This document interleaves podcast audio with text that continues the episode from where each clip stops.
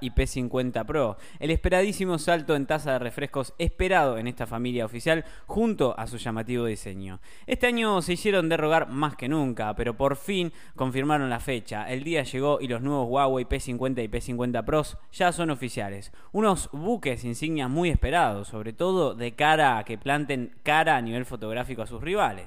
Lo único que se sabe a ciencia cierta de todo lo rumoreado era ese diseño tan llamativo con el módulo trasero que vimos de manera anticipada en los Honor 50 y quizás inspiró también el diseño del ZTE Axon 30 5G.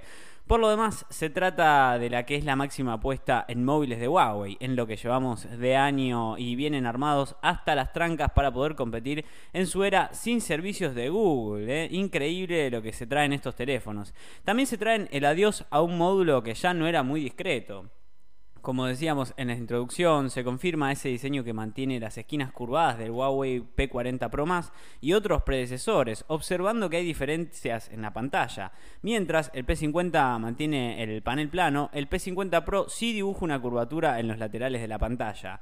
Las traseras brillan con un reflejo de un color uniforme que se ve en un dorado, blanco y negro, con dos tonos más para el Pro, rosa y azul, manteniendo el color del módulo en común con el de la trasera. Este módulo, como vimos, reparte tres de las lentes en una circunferencia, dejando la cuarta junto a uno de los flashes. Excelente.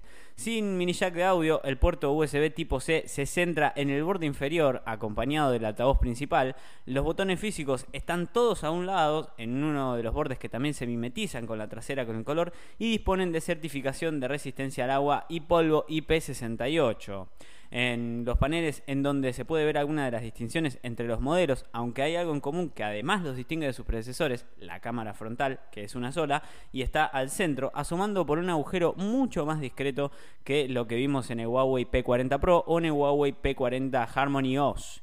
Por lo demás, vemos que hay diferencias tanto en la forma como en el fondo. El P50 es de 6,5 pulgadas OLED con resolución de 2770 por 1224 píxeles y 90 Hz de tasa de refresco, ¿eh? una tasa de refresco táctil de 300 Hz. Y Huawei P50 Pro, la pantalla es de 6,6 pulgadas OLED con resolución de 2770 por 1228 píxeles y 120 Hz de tasa de refresco. Con esto se ve, aunque estrictamente siguen teniendo una resolución Full HD, se ve también que incrementa el número de píxeles con respecto al año pasado. El lector de huellas, por cierto, está incorporado en la pantalla de ambos casos. Estos son dos nuevos dispositivos con Harmony OS y adiós al 5G, que es una de las principales incógnitas, la cual estaba en cuestión del software, especialmente viendo la gran apuesta de Huawei para actualizar numerosos dispositivos a Harmony OS 2.0.